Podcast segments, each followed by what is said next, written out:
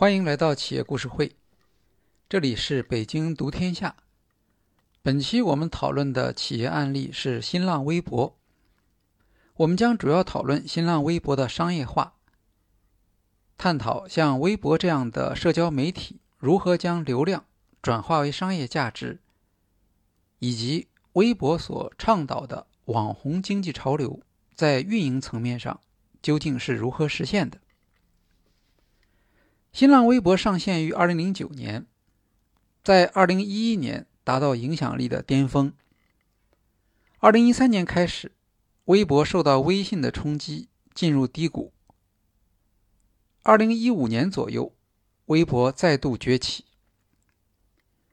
今天，微博是国内最大的新闻社交媒体。它主要的优势是基于公开社交关系沉淀所形成的影响力。并利用这一影响力来获得广告收入。微博通常被称为是中国版的 Twitter，它的主要功能是让用户通过手机快速获得社会新闻和娱乐新闻。新闻的形态从早期的图文发展到图文影像。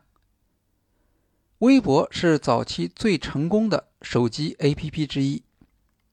也是中国互联网企业从 PC 端服务转向移动端服务的市场先锋。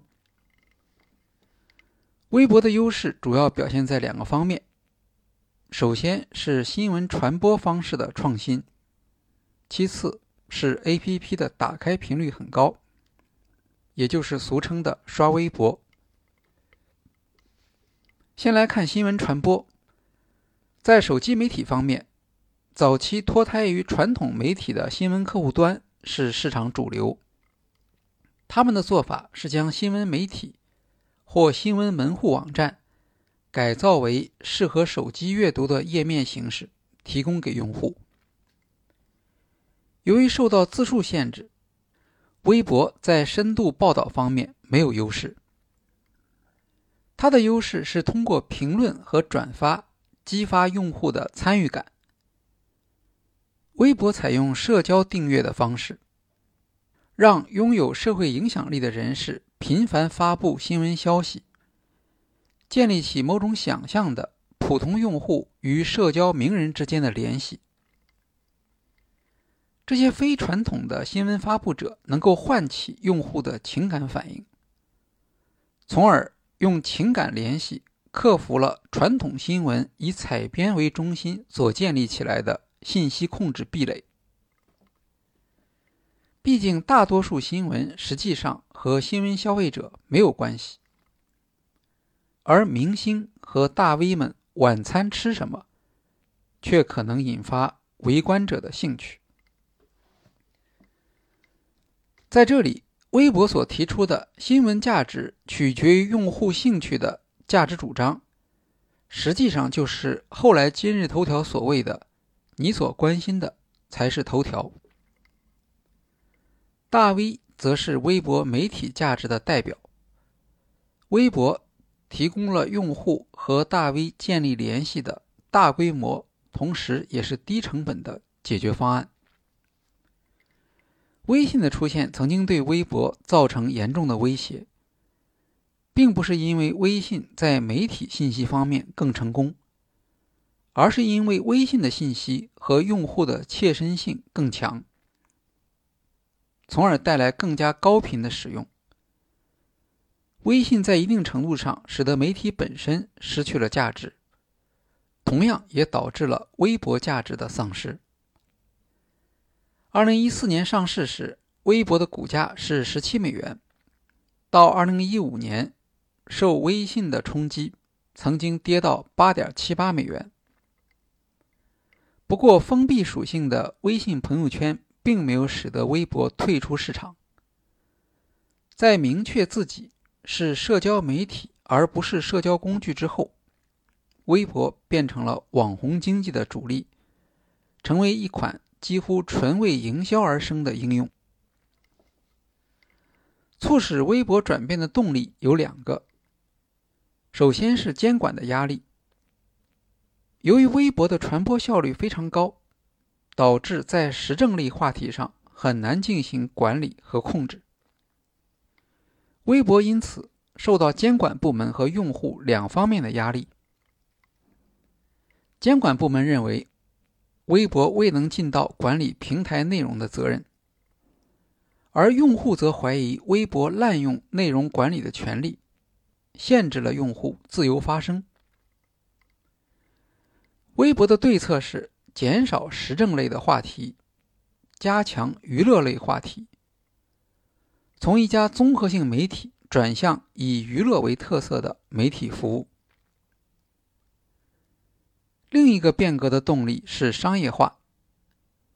微博早期的成长速度超出了所有人的预期。活跃在微博上的大 V 和热门话题帮助微博形成了巨大的流量，但如何将这些流量转化为商业价值？微博在很长时间里缺乏有效的手段。当然，这不光是微博的问题。国外的前辈 Twitter 也像微博一样，坐拥巨大的流量，但在广告变现方面却远远落后于 Facebook。开始时，微博的思路和传统媒体接近，主要是展示广告，比如开屏广告。或者用大 V 账号发布的广告，还有信息流广告。信息流广告是指在微博信息之间插入的广告，但微博很快发现这些广告的市场空间比较有限。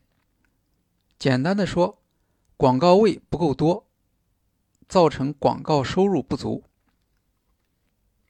以超级大 V 为例，微博早期的成功。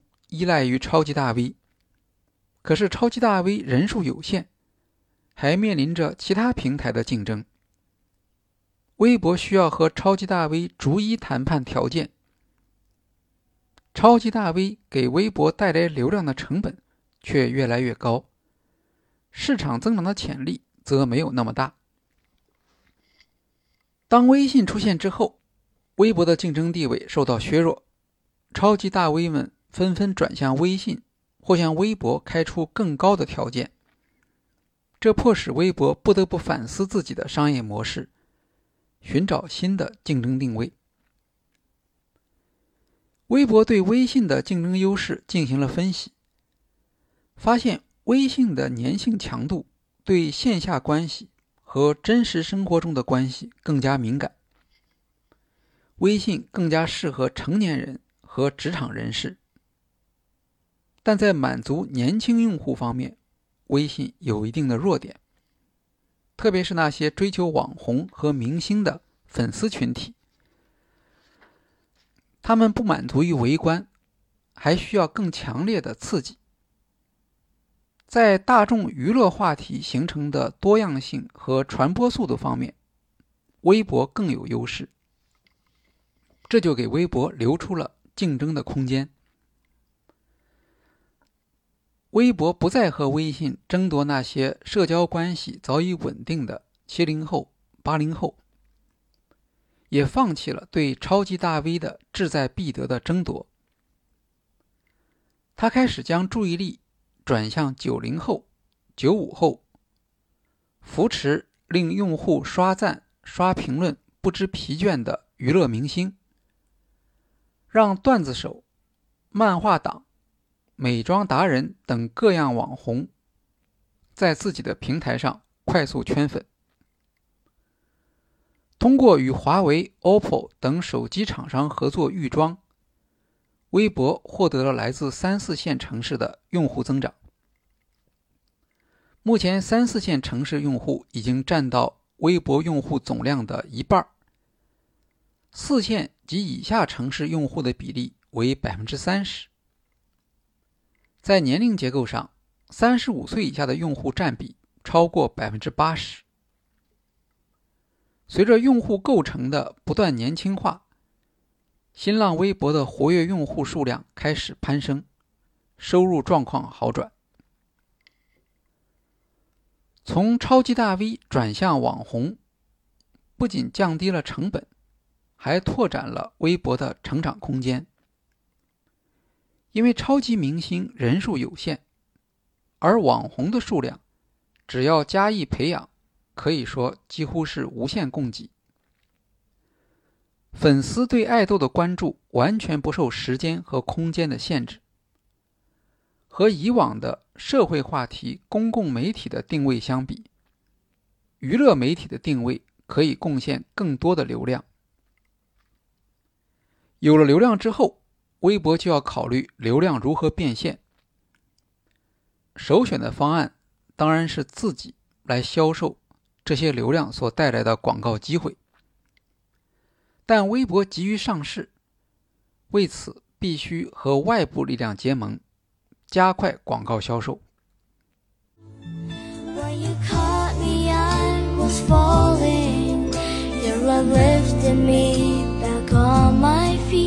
it was like you heard my calling and you rushed to set me free. When i found you i was blessed. 当时微博有两个潜在的盟友百度和阿里巴巴。今天我们已经知道阿里巴巴是中国最大的广告商但当时主流的看法是，像百度这样的搜索引擎，而不是电商，才是主要的广告收入获得者。因为顾客需要先搜索，再比较，最后才会下订单。在美国市场，搜索引擎。至今仍然掌握着主要的广告份额，但中国的情况有所不同。用户的使用习惯从 PC 向手机转移的速度非常快，在手机上，人们更习惯于在同一个 APP 内部完成所有的功能，而不太愿意像在 PC 上面那样，先打开搜索引擎，再跳转到商品页面。因此，百度在 PC 时代的优势，到了移动时代就会有所减弱。不过，在当时，无论是新浪、百度还是阿里巴巴，都无法预测未来的趋势。百度和阿里巴巴看好的，都是微博在手机端服务的巨大成功和用户规模。在他们眼中，这是移动互联网时代的船票。在谈判过程中，阿里巴巴更加积极主动，而百度给出的条件相对较好。阿里巴巴表现积极，是因为通过投资微博，能够提升阿里巴巴在移动端的市场地位。当时阿里巴巴本身从 PC 端转向移动端的过程还没有完成，面临着很大的风险，内部争论也非常激烈。在向移动端变革的过程中，多位阿里巴巴早期高管由于业绩不佳退出了管理层。张勇、蒋凡则凭借将阿里巴巴带入移动端市场的功劳，而成为今天阿里巴巴的主要领导者。最终，阿里巴巴在竞争谈判中胜出。二零一三年四月二十九日，阿里巴巴宣布。出资五点六亿美元投资微博，占百分之十八的股份。据阿里巴巴副总裁、阿里资本董事总经理张宏平披露，双方从二零一二年十月开始谈，光是有记录的谈判就有四十六次。从张宏平介绍的情况来看，新浪方面当时特别在意的是广告收入。他们在谈判中要求阿里巴巴在三年内提供保底的广告收入。这是因为当时微博正在筹备上市，广告收入是微博的主要收入。保证广告收入，也就保证了未来微博的市场价值。阿里巴巴做出了广告保底承诺。从后来的情况来看。在双方合作的前三年里，阿里巴巴贡献的广告收入占微博广告收入的百分之三十。有了阿里巴巴的支持，微博开始系统的建设网红生态，在二零一三年左右，形成了以网红圈粉、以粉丝带动流量，再通过流量变现的商业模式。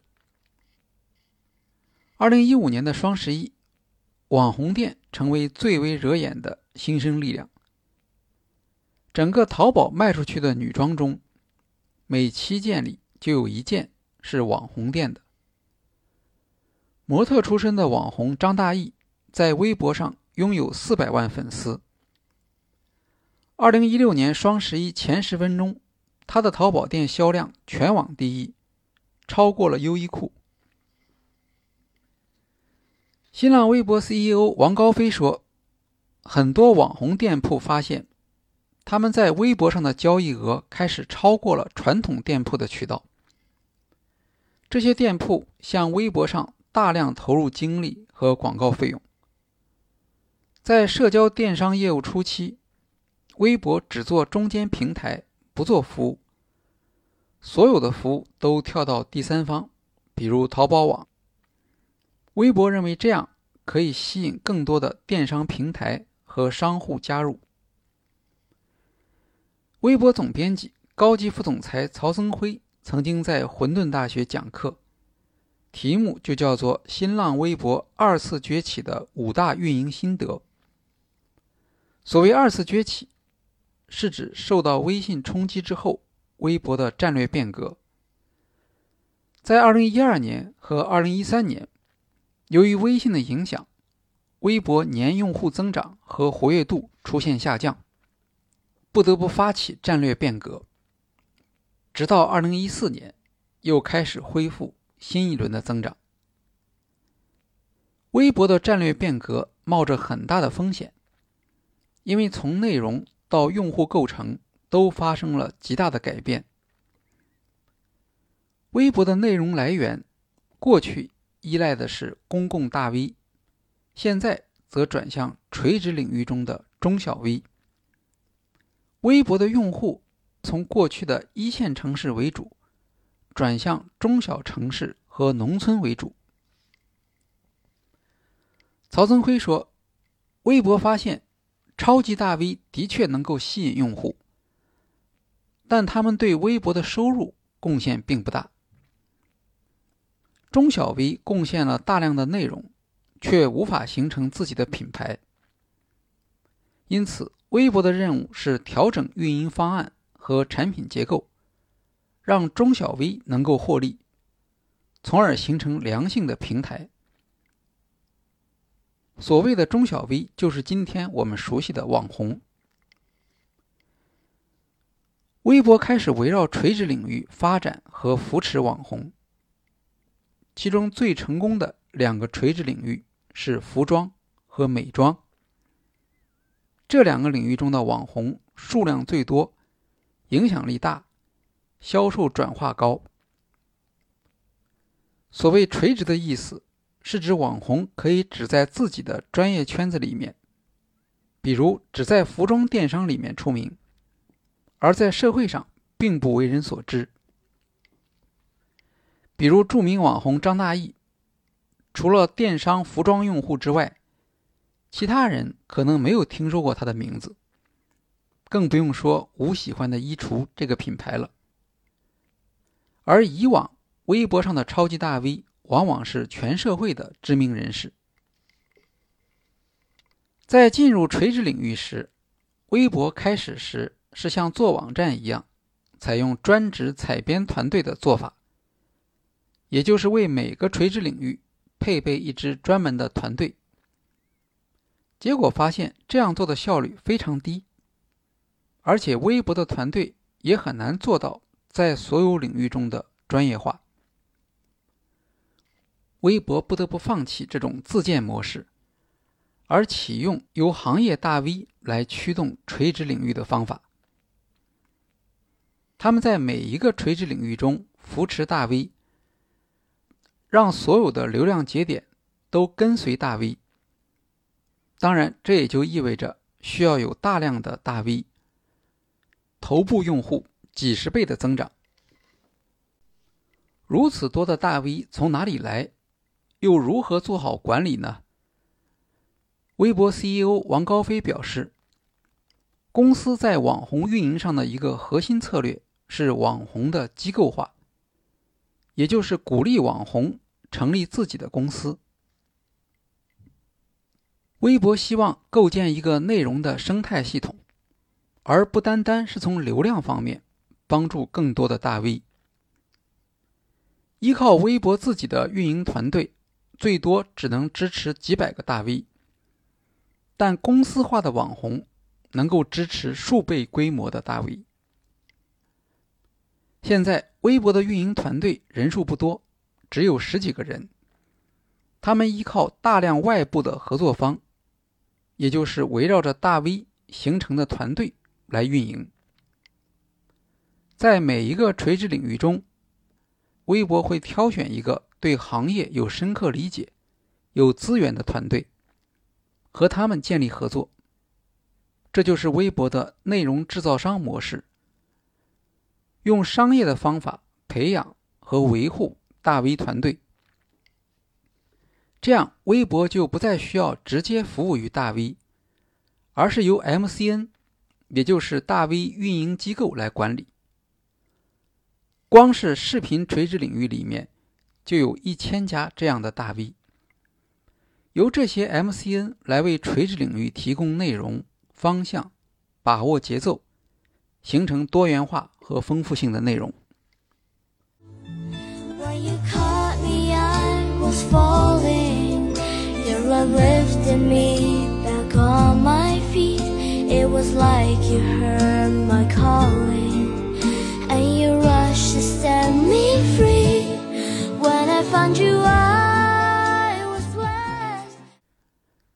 网红对微博的贡献，主要是自带用户。因为网红的工作目标决定了，他们会将增加粉丝放在首要任务，而不需要微博来监督和刺激。网红不会放过任何涨粉的机会，他们主动更新内容，采用新技术，实时监控互动的效果。网红还对粉丝的质量有要求，因为只有真的粉丝才能转化为销售。微博扶持网红，而网红所带来的粉丝是精准的流量，这也提高了微博流量的价值。招募网红给微博带来了大量的新增用户。在中国市场上，各地都会有网红涌现出来。他们的数量惊人，给微博提供了源源不断的内容和随之而来的用户群体。微博由此建立起基于网红粉丝关系的网络平台，实现了与网红合作的价值创造。网红借助微博的平台获得曝光，微博平台则通过网红吸引真实的。有价值的粉丝用户。负责微博广告业务的高级副总裁王雅娟说：“市场调研显示，微博的粉丝积累带给网红电商店铺的转化，占其店铺整个转化的百分之七十。微博显著降低了网红获得用户，也就是粉丝的成本，而这个空间非常大。”比品牌投放广告的规模大很多倍，并且微博平台有网络效应，参与者越多，价值越高，成为支持微博收入增长的主要动力。经过变革和调整，微博更加清楚地定义了他眼中的社交媒体。在微观层面上，所谓的社交。实际上就是基于某一垂直领域中网红与粉丝间关系的信息分享。微博不断进入和扩张到新的行业，也就是他所说的垂直领域。在每一个垂直领域，他的做法是先进行内容运营，用内容来吸引用户，有了一定的影响力和流量之后。再开始对这个行业进行商业化，微博的网红不限于时尚人士，而是垂直领域中的意见领袖，包括行业专家，比如像医学科普专家。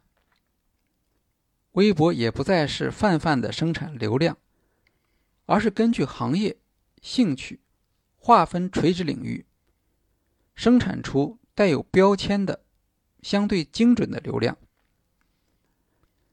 目前，微博的垂直领域已经超过六十个。这是微博能够向广告商提供的增值服务机会。用微博自己的总结就是：内容、粉丝、用户、变现。这套模式是可以复制的。除了微博，小红书也是类似的模式。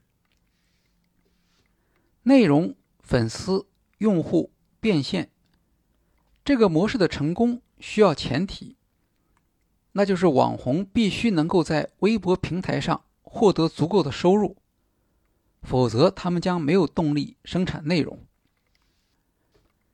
据微博公布的数据，二零一八年内容作者在微博上共获得二百六十八亿元的收入，其中内容付费二点四亿。广告变现十二亿，电商变现两百五十四亿。电商变现的收入占内容作者总收入的百分之九十四点八。所谓电商变现，就是网红店主的内容导购。这个比例可以解释为什么大量的电商汇集在微博，也可以解释为什么微博的用户体验直线下降。因为电商内容的比例显然比之前有了大幅度的增加。微博总编辑曹增辉承认，微博整体生态的变化导致2013年之前的老用户大量流失，但新的用户不断涌入。通过用户置换，微博的商业价值得到提升。和微博的合作。给阿里巴巴也带来许多启发，比如阿里巴巴认识到网红对电商的拉动作用，这主要就是来自微博的经验。之后，阿里巴巴开始系统的建设网红电商基础设施，从流量分配到供应链支持。最新的成果，则是犀牛智能制造。我们在之前的一期节目。曾明教授回忆阿里巴巴历史上最重要的一次会议中讨论过，阿里巴巴充分总结了网红经济的经验，并在淘宝直播这个产品上发扬光大。从这个角度来看，微博的战略变革对阿里巴巴的战略也产生了影响。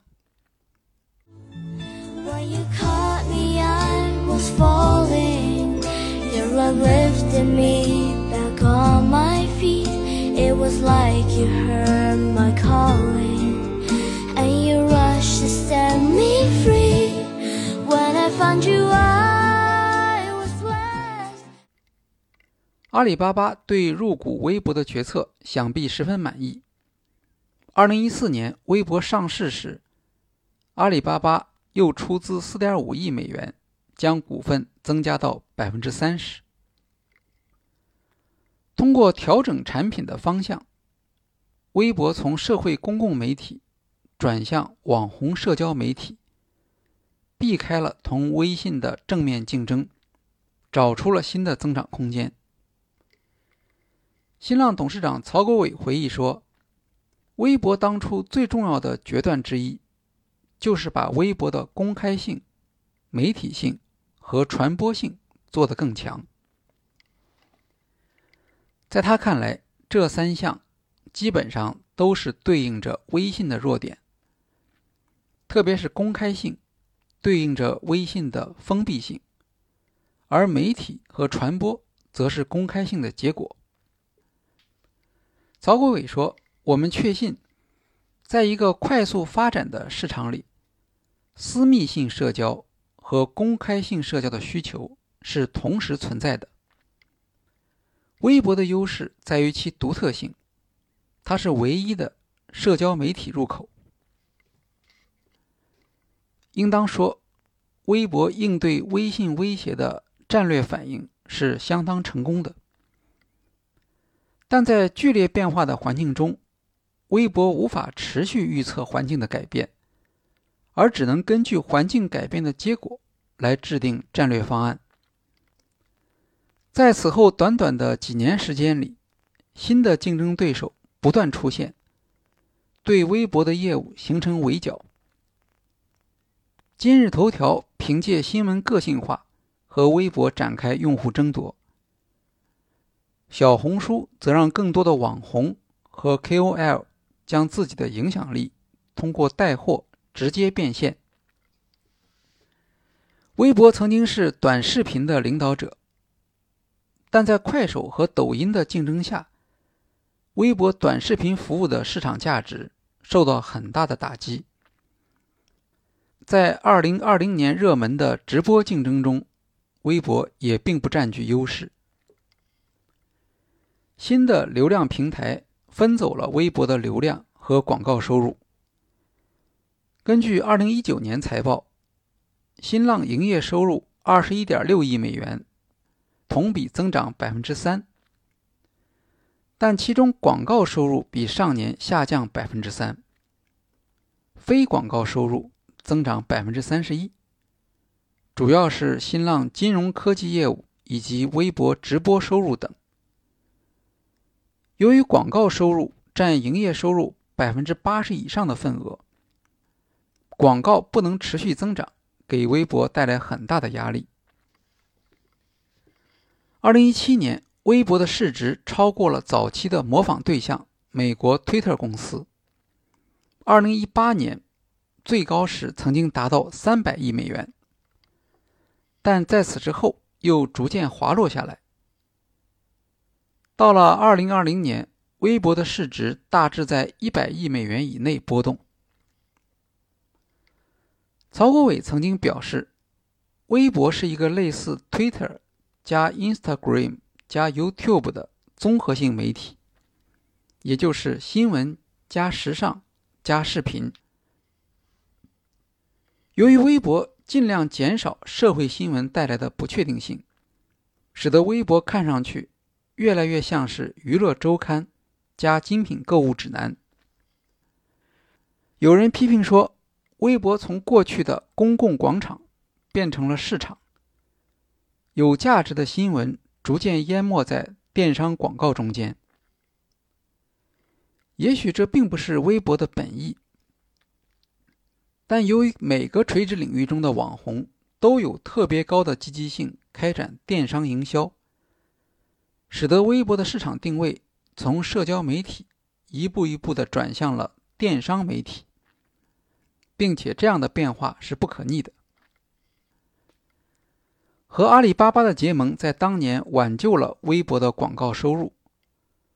通过市场下沉和垂直领域开发，整个淘宝系统的商家都可以加入微博广告商的队伍，再加上无数的本地服务商。看上去，微博的市场空间非常富于想象力，但和阿里巴巴结盟对微博也是一种限制。首先是站队效应，阿里巴巴的竞争对手会对微博作为平台的客观性产生怀疑，这意味着微博失去了很大一部分由其他平台市场增长所带来的机会。其次，微博作为平台可以开发很多垂直领域，但平台的用户结构决定了不同垂直领域的效果是不一样的。从微博广告工具粉丝通的数据来看，文化娱乐、结婚服务、游戏、护肤美容是微博平台上的广告投入四大头部行业。这些头部行业的形成和微博的用户结构是有关联的。微博只是说垂直领域的数量在增加，阅读量在增加，但没有披露垂直领域的结构。对于像微博这样依靠广告收入的平台，用户数量和活跃度只是业绩的一个方面，收入的结构可能更加重要。同样是垂直领域，汽车频道和婚礼频道的价值当然是不一样的。微博还需要披露更多的有说服力的数据。二零一八年，曾经有媒体说，抖音在狙击快手的路上会先把微博灭掉。当时看起来微博很衰弱，除了中断合作，对抖音没有其他有力的反制手段。但事后来看。微博广告收入的下降幅度不算大，主要是一部分用户停留的时长被抖音等新的社交媒体分流占用。微博内容创作者和粉丝并没有出现明显的流失，网红、粉丝和电商构成的生态仍然处于活跃的繁荣期。微博的话题性。仍然是所有社交媒体工具里面最强的。只有微博能够做到在很短的时间里，将一个话题变成人人阅读和人人点评的热点。这是微博区别于所有社交媒体的独特能力，可能也是未来微博突围的希望所在。好，今天的企业故事会就介绍到这里，谢谢大家。